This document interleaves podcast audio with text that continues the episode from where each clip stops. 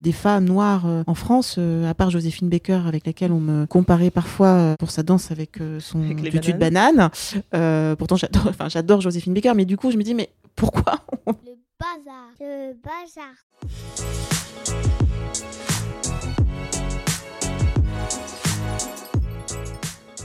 Je suis Alexia Sena et je suis ravie de vous accueillir dans la quatrième saison du podcast Joyeux Bazar. Ici, on met des mots forts, singuliers, intimes sur ce que signifie porter une double culture. On y met aussi des rires, des silences, des points d'interrogation et de la nuance, car on a besoin de nuances sur ces sujets, n'est-ce pas? Allez, c'est parti Aujourd'hui, dans Joyeux Bazar, on reçoit Sylviane Balustre d'Erneville. Donc, Sylviane, tu es directrice de L'Oréal Fun for Women, qui est un fonds euh, donc de l'entreprise L'Oréal, qui est dédiée euh, aux femmes en situation de précarité ou victimes de violences. Mais tu es aussi directrice du programme Beauté inclusive au sein de la Fondation L'Oréal. Tu as des racines sénégalaises, françaises, antillaises, et tu es très engagée à titre perso et à titre pro sur les sujets de diversité. Je suis ravie de te recevoir dans ce podcast. Bonjour. Bonjour. Tu as oublié les origines libanaises. oh mon Dieu, j'ai oublié les origines libanaises. Eh ben, ça va être un, super cocktail comme on les aime dans Joyeux Bazar. Je suis, euh, je suis ravie. D'ailleurs, on va embrayer tout de suite sur ces sujets-là de racines, d'ascendance, de descendance.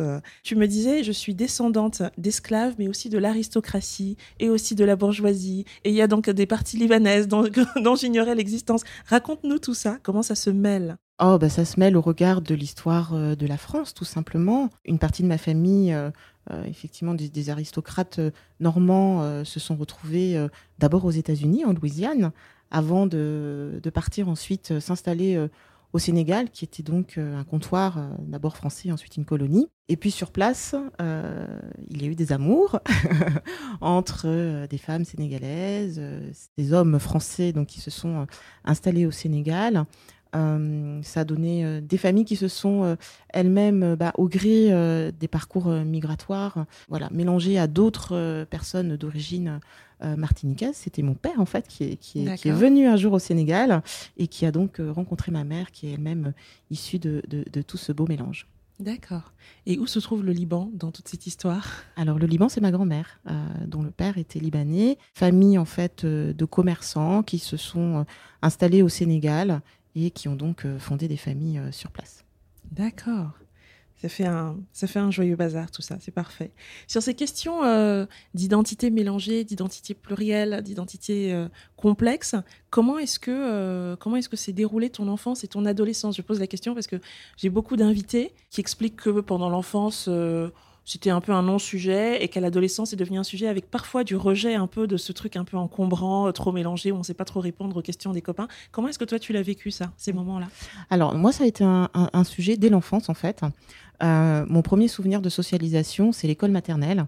Je me suis retrouvée euh, dans, une, dans une école où, en fait, le premier souvenir que j'ai, euh, c'est les moments de récréation que je vais passer dans la classe. Et, je me souviens avoir répondu à l'assistante maternelle qui me demandait pourquoi j'allais pas jouer avec les autres, les autres enfants. Bah, qui ne voulaient pas jouer avec moi parce que j'étais noire. Voilà. Donc premier souvenir de confrontation avec d'autres personnes bah, du fait de ma couleur de peau. Et sur le moment, évidemment, je, n'avais pas compris parce que moi-même, je n'avais pas conscience que j'étais noire. En Bien sûr. À quel moment est-ce que tu, si tu t'en rappelles, tu as euh, du coup pris conscience euh, des couleurs et comment cette question elle a évolué, on va dire, jusqu'à jeune adulte à peu près? Est-ce que tu as d'autres souvenirs un peu marquants de, ce parcours? Oui, en fait, c'est une question assez complexe pour moi puisque, bah, comme tu l'as compris, je, je, suis vraiment issue euh, d'une mixité hein, euh, en termes d'origine familiale. donc la question de la couleur de peau, vraiment, chez moi, parmi mes oncles et mes tantes, mes cousins et mes cousines, il y a vraiment toutes les tonalités de carnation. En fait. la, une palette chromatique assez complètement. Aussi de, de qualité capillaire donc euh, de couleur de cheveux. Donc vraiment, euh, la question de la couleur finalement ne se posait même pas. Donc euh, vient effectivement cet épisode à la maternelle, et puis ensuite j'ai eu un deuxième choc qui s'est passé à l'adolescence. Alors je ne saurais expliquer comment et pourquoi c'est venu, mais un jour je me suis dit mais ma mère est métisse. Ma mère n'a pas la même couleur que moi. Oui, c'est marrant, en fait, tu as des, des, choses comme ça qui te sautent aux yeux un jour mm. et tu sais pas pourquoi la veille tu ne les voyais pas et puis, euh, et puis tout à coup ça arrive. C'est marrant. Alors, il y a, il y a toutes, ces, euh, toutes ces étapes. Dans lesquels on retrouve à la fois le regard de l'extérieur et puis ton propre regard, ta propre conscience en fait de, de ce que tu es. Et il y a au moment, tu dis, de, de l'entrée dans la vie active, mais j'imagine peut-être un tout petit peu avant, tous ces questionnements sur ton nom de famille. Mais comment ça se fait que tu sois noir et que tu aies un nom à particules? C'est pas normal. qu'est-ce que les gens te Mais disaient qu'est-ce que, qu'est-ce que la normalité?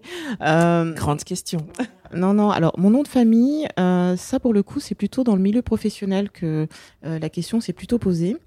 Euh, J'avais intégré euh, une grande entreprise et euh, bah, l'un de mes managers, après quelques jours après m'avoir recruté, donc on discute, on discutait dans son bureau sur les projets et à la fin de la discussion, je, le vois un petit peu embêté.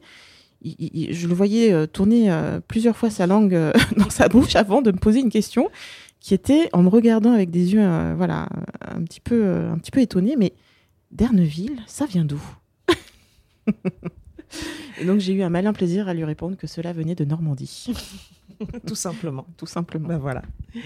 Comment est-ce que euh, ce mélange de euh, peut-être privilèges, c'est-à-dire effectivement l'ascendance euh, aris- aristocratique et ou bourgeoise, parce qu'il y a les deux, euh, donc ce mélange de, de privilèges peut-être d'un côté et d'oppression peut-être parce que femme noire euh, à qui on dit bah, je veux pas jouer avec toi ou alors à qui on dit c'est pas normal que tu, poses- que tu portes ce, ce patronyme, euh, comment, comment est-ce que ça se manifeste dans ta vie? Comment ça s'est manifesté ou comment ça se manifeste aujourd'hui? Je parlerai encore au présent parce que ces mélanges finalement euh, en voilà en avançant dans, dans ma vie enfin je suis maman aujourd'hui la question s'est reposée lorsque j'ai eu des enfants puisque mes propres enfants ont également des origines euh, polonaises on a continué le- Bah oui, l'enrichissement culturel pourquoi s'arrêter? Allons-y. Non, en fait, toutes ces questions se sont posées effectivement par étapes.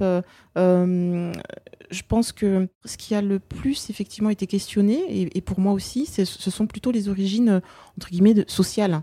Effectivement, euh, du côté martiniquais, bah, c'est plutôt une descendance d'esclaves. Du côté de, enfin donc ça c'est du côté de mon père et du côté de ma mère, donc c'est ce mélange, voilà, entre la bourgeoisie française, l'aristocratie française et la royauté sénégalaise également, parce que je suis descendante Mhm. de l'un des, des derniers rois d'Afrique en fait. Ouais.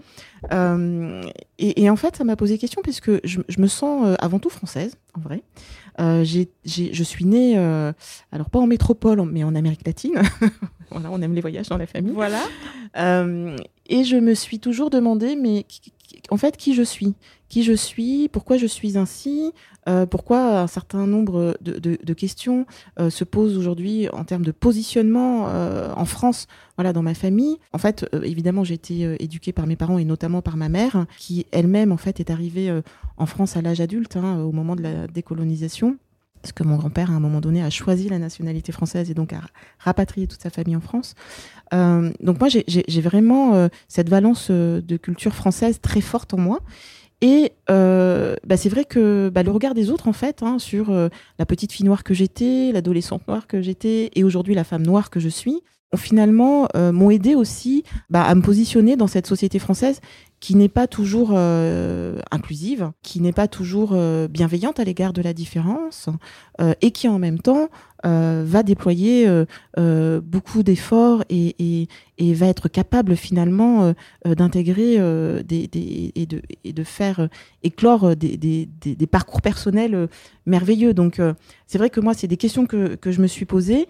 Ça m'a aidé à être la femme que je suis aujourd'hui, la mère que je suis aujourd'hui, la professionnelle que je suis aujourd'hui et la citoyenne que je suis aujourd'hui.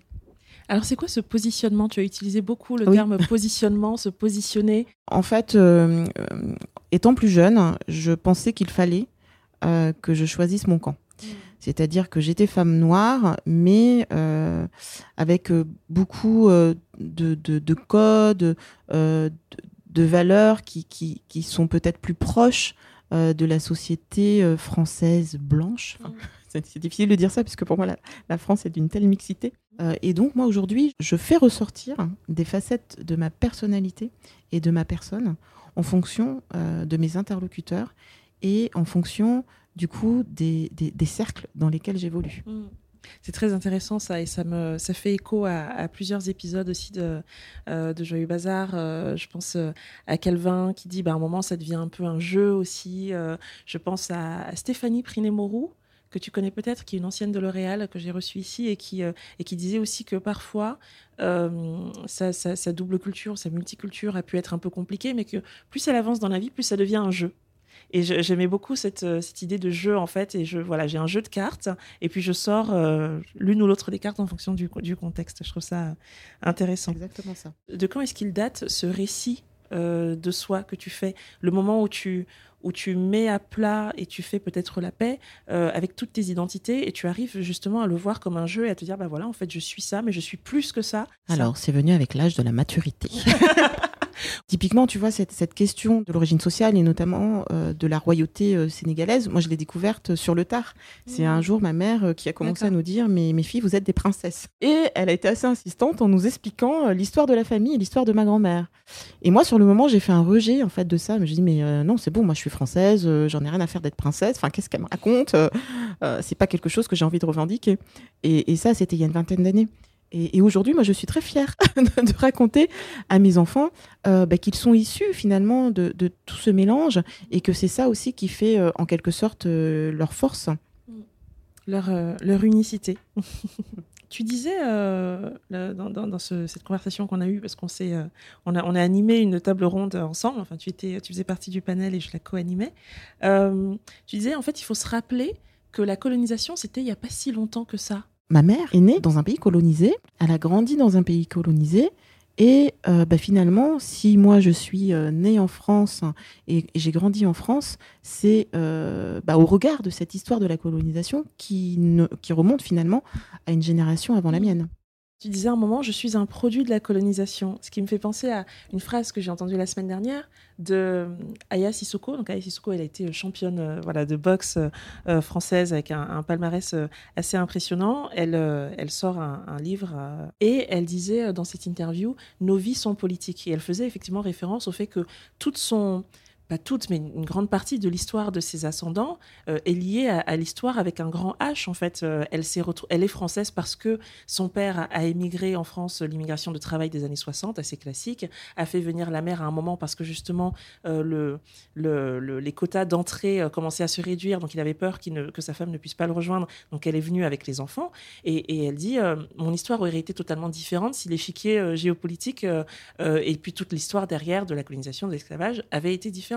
Est-ce que tu, est-ce, qu'elle te parle cette phrase quand elle dit nos vies sont politiques, sont éminemment politiques Est-ce que ça te parle? Ah ben ça me parle évidemment et d'ailleurs euh, au-delà de nos vies, enfin nous sommes finalement des animaux politiques. Je voulais parler, je voulais revenir un peu sur euh, sur certaines parties euh, de ta carrière, sur certains moments de ta carrière et en l'occurrence chez L'Oréal, un moment où on te, on te confie la tâche de développer une gamme euh, de crème et de maquillage, alors de maquillage solaire, et en plus euh, d'une marque euh, qui est la marque Lancôme, donc qui est une marque pour le coup qui est plutôt adressée à des femmes blanches, ou en tout cas perçue comme ça. Et à ce moment-là, en fait, dans le groupe L'Oréal au, sein duquel tu travailles, il y a une autre gamme qui s'adresse, elle, à des cheveux crépus. Donc tu te dis peut-être que naturellement, on va plutôt t'orienter là, mais non, on te, on te confie, on te fait confiance pour aller développer cette gamme, cette gamme Lancôme. Comment est-ce que tu, tu vis cette responsabilité? Alors oui, ça c'était encore une, étape assez marquante euh, euh, de ma vie où, j'ai pris, conscience en fait euh, de ma propre autocensure. Et donc je me retrouve sur les solaires et effectivement sur cette marque, sur cette gamme de, maquillage solaire à développer. Et j'ai eu des sueurs froides parce que je me disais mais comment moi chef de produit je vais évaluer que ce que je fais est bien, que, que euh, les formules que je développe euh, euh, sont les bonnes. Alors évidemment, on avait tout un tas de, de procédures, hein, de, de, tests marketing, etc.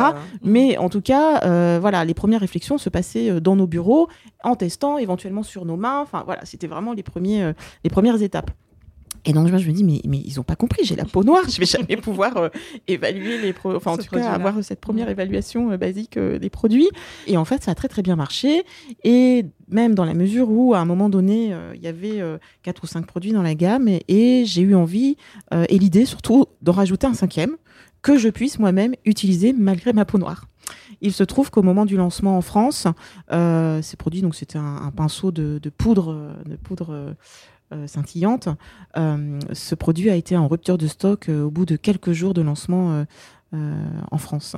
Donc voilà, pour moi, c'était un, succès et je me suis prouvé que bah non, la couleur de peau n'a absolument rien à voir avec euh, mm. la compétence, euh, quel que soit le, métier que l'on fait. Oui, quel que soit le domaine. Mais c'est très intéressant, en fait, cette, euh, cette auto-assignation. Et je pense qu'on est très nombreux et très nombreuses à, l'avoir fait à plusieurs moments de notre vie, alors même qu'on sait, le cerveau sait que non, il n'y a pas de corrélation, mais il y a quelque chose quand même qui se passe de est-ce que je suis la bonne personne pour faire ça? Et juste pour revenir quand même sur cette question du, du, pinceau, d'ailleurs, c'est un pinceau magique, je, je trouve qu'il finalement, il portait très bien son nom. Ça a été aussi un objet qui, qui, qui pour moi, m'a permis justement de transcender cette question euh, et de commencer à aborder la diversité d'un point de vue aussi professionnel, euh, puisque effectivement, j'avais eu l'idée d'apporter ce, ce, produit euh, bah, du fait de ma couleur de peau. Ça a été un succès, et, et, et voilà, c'était aussi une preuve que bah, la diversité est, est, aussi source de performance. C'est un, un, point très, très important que tu soulèves et qui, chez Joël Bazar, nous tient à cœur parce que c'est vraiment un, un discours qu'on défend beaucoup, notamment dans, la partie intervention en entreprise chez Joël Bazar. et il y a beaucoup d'études en fait qui sortent sur le lien entre la diversité et la performance en entreprise. Et ce que je trouve très intéressant dans le cas, dans l'exemple que tu donnes, c'est que Là, la diversité, c'est pas juste dire on va embaucher une jeune femme euh, talentueuse, euh, etc., et noire. Et, c'est bon. Et du coup, on a de la diversité parce que quand on va faire la photo de l'équipe marketing, et eh ben, on va voir qu'il y a plusieurs euh, couleurs et c'est super. C'est aussi, on t'a donné l'espace qui te permettait d'avoir ces idées, enfin, d'exprimer ces idées-là. Parce que l'idée, tu peux l'avoir dans ta salle de bain, tu peux l'avoir en faisant du sport, mais tu peux aussi te dire cette idée-là que j'ai en tant que femme noire dans mon milieu, enfin dans mon entreprise, elle ne passera pas parce que c'est pas le type d'idée qu'on attend, parce que c'est pas le type de produit qu'ils ont envie de développer, donc je la garde pour moi. Et avoir un, espace dans lequel tu te sens euh, légitime pour porter euh, des idées nouvelles en disant bah, c'est effectivement une idée que je n'aurais peut-être pas eue si je n'avais pas été une femme noire, je la porte, je la mets autour de la, de la, de la table, je la mets sur la table, discutons-en et voyons. Et, là, on rentre dans la diversité et dans l'inclusion. C'est pas juste recruter des personnes différentes, mais c'est aussi leur créer un espace dans lequel elles se sentent euh, euh, à l'aise d'être elle-même et de porter des idées qui soient effectivement différentes. Et là, il y a, de la performance. Mm. Il y a également dans ta carrière un exemple comme ça, où après cinq ans au marketing, euh, tu dis, bah tiens, j'irais bien euh, voir d'autres métiers peut-être. Et là, tu as, tu as ta manager qui te dit, alors en fait, Sylviane, on, avait pensé à, à, toi pour un poste, mais on ne sait pas trop comment te le, te le présenter. C'était quoi cette histoire? oui, c'est pareil, c'est une jolie anecdote. Euh, euh, ma manager est, venue me voir en me disant euh, j'ai un super, une super, il y a une super opportunité pour toi. Bon, la RH savait pas trop comment t'approcher, donc voilà, c'est moi qui Elle m'a envoyé en éclaireur. Euh, il se trouve qu'il s'agissait en fait du poste de responsable diversité que j'ai pris avec grand plaisir euh, parce qu'il y avait énormément de choses à faire en France en fait sur ce sujet. Et là, bah, tu, parlais d'espace, euh, on me donnait page blanche et on me donnait la possibilité de construire les choses avec d'autres, avec d'autres entreprises, avec d'autres acteurs de la société civile en interne avec les collaborateurs, l'ensemble des divisions. Donc c'était un, un, programme d'une richesse incroyable pour emmener du changement et de la transformation non seulement au sein de mon entreprise, mais aussi au sein de la société française. Est-ce que tu l'as tout de suite perçu comme ça ou est-ce que tu as quand même eu ce que, ce que redoutait la DRH Est-ce que tu as quand même eu un moment d'interrogation en te disant est-ce qu'il me propose ce poste parce que je suis noire? Euh, Je suis noire donc je vais m'occuper de la diversité. Non, parce qu'en fait ça m'a fait rire euh, la façon dont ma manager était venue euh, m'en parler. Alors oui, j'aurais pu le prendre comme ça, mais en fait pas du tout parce que moi je me suis dit mais c'est un merveilleux challenge. Enfin, j'ai vu toutes, euh, euh, tous les aspects positifs que qu'apportait ce job, euh, non seulement pour mon entreprise, pour la société, mais aussi pour moi. par contre, tout de suite, je me suis dit, bon, il va falloir que je reste tout de même vigilante pour ne pas qu'on m'enferme dans une case, pour ne pas être tout simplement étiquetée personne noire qui s'occupe de la diversité dans l'entreprise. Tu racontais que quand tu es rentré euh, chez L'Oréal, tu étais dans un donc tu étais à, ton bureau euh, derrière un ordinateur et que parfois tu avais les femmes de ménage qui passaient et qui s'arrêtaient un peu interloquées. Il y avait toi et je crois qu'il y avait une tu avais une collègue métisse au noir, je ne sais plus. Et, voilà, les femmes de ménage avaient un petit temps d'arrêt en mode mais qu'est-ce que vous faites là? C'est pas normal. Euh, et j'imagine du coup qu'au cours de ces 20 bah, dernières années, tu as été un rôle modèle pour, beaucoup de personnes, pour, beaucoup de personnes qui rentraient euh, chez L'Oréal. Comment est-ce que tu as vécu ça? Ça a été un moment assez émouvant, effectivement, euh, ce, jour où euh, des femmes de ménage se sont arrêtées et nous ont regardés. et moi, j'ai lu dans leur, dans leur regard Euh, mais euh, deux femmes noires assises l'une à côté de l'autre euh, dans, le bureau d'une multinationale, qu'est-ce qui se passe quoi? On avait envie de leur répondre oui, mesdames, c'est possible, c'est possible, ça arrive. gardons espoir puisque vous voyez, l'espoir finalement euh, fait force aujourd'hui. Mais je me disais, j'ai l'impression d'avoir réussi quelque chose qui n'est finalement peut-être pas si courant. Euh, et pour le coup, euh, voilà, je suis à la fois euh, actrice du changement, mais aussi témoin et, en quelque sorte, j'apportais aussi un effet miroir pour dire à d'autres qui n'imaginaient peut-être pas être à cette place que c'était possible. Vous voyez, on en, enfin, tu vois, on en revient à la question de la position. Mhm. Moi, je me suis jamais vue comme un rôle modèle, en vrai. euh, euh, et en même temps, je, je- je suis consciente que j'en suis un, euh, du fait effectivement des témoignages que je reçois, qui sont de plus en plus nombreux. Euh, alors, ça met la pression. Moi-même, j'ai manqué de modèle, en fait. Je ne voyais pas. Alors, soit je les connaissais pas, puis à l'époque, on n'avait pas forcément autant accès à l'information. Donc, des femmes noires en France, à part Joséphine Baker, avec laquelle on me, on me comparait parfois euh, pour sa danse avec euh, son Avec tutu de banane. Euh, pourtant, j'adore, enfin, j'adore Joséphine Baker, mais du coup, je me dis, mais pourquoi, on- pourquoi, c'est à ça que pourquoi je suis ça, renvoyée voilà. Et, et moi-même, je me dis, mais Joséphine Baker, oui, elle a été très engagée en France, elle est française, mais enfin, c'est avant tout une américaine. En- cette, année, cette année électorale, mais de façon générale depuis plusieurs années, quand même, je trouve que l'actualité justement euh, politique et géopolitique dans le monde est marquée par des, visions du monde très antagonistes hein, qui se- qui s'affrontent avec plus ou moins de, violence. Quelle est ta vision du monde et quel regard est-ce que tu portes sur le monde aujourd'hui et, comment est-ce que tu le projettes peut-être dans les prochaines années? Je sais, c'est une grande question. Alors, moi, j'ai une vision assez pessimiste. hein. Euh, je, je pense que toutes ces polarisations sont dues euh, à quelque chose d'assez euh, basique et, voire animal. Euh, L'homme est avant tout un animal, il faut qu'on se, le- rappelle aussi. Euh, nous vivons dans un monde aujourd'hui qui est de plus en plus complexe, qui malheureusement subit des dégradations dont nous sommes bien, bien souvent la cause. Et je pense que c'est la peur, tout simplement la peur, qui, fait certainement réagir beaucoup de personnes vers des réactions de protection, euh, d'autoprotection, de recentrage.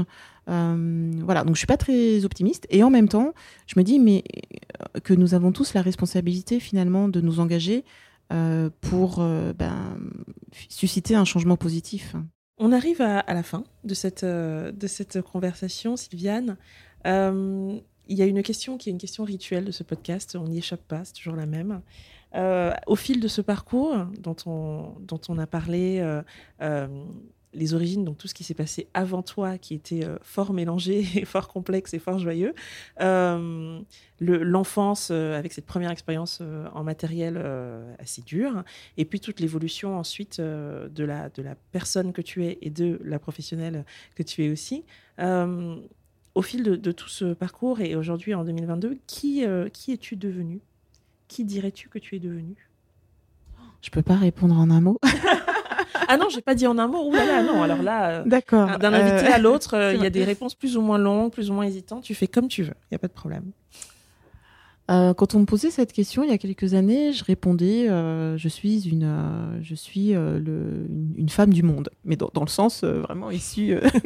j'aime beaucoup le jeu de mots. Une femme du monde. voilà, c'était un petit jeu de mots rigolo. Non, aujourd'hui, qui je suis, je suis tellement de choses en même temps. Donc, en, en général, je, je réponds que je suis maman. euh, euh, je suis, euh, je suis aussi peintre. On n'a pas parlé de cet aspect de ma vie, mais voilà, c'est quelque chose qui, l'art qui, qui me voilà qui me porte aussi beaucoup et puis je suis une citoyenne qui j'espère contribue voilà à une transformation toujours plus positive de la société dans laquelle j'évolue Merci beaucoup, Sylviane. merci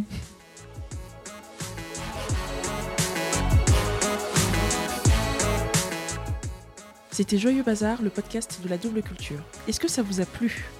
Abonnez-vous à la newsletter, suivez-nous sur les réseaux sociaux bien sûr.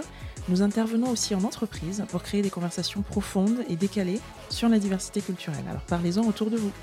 Merci encore d'avoir prêté l'oreille et à bientôt.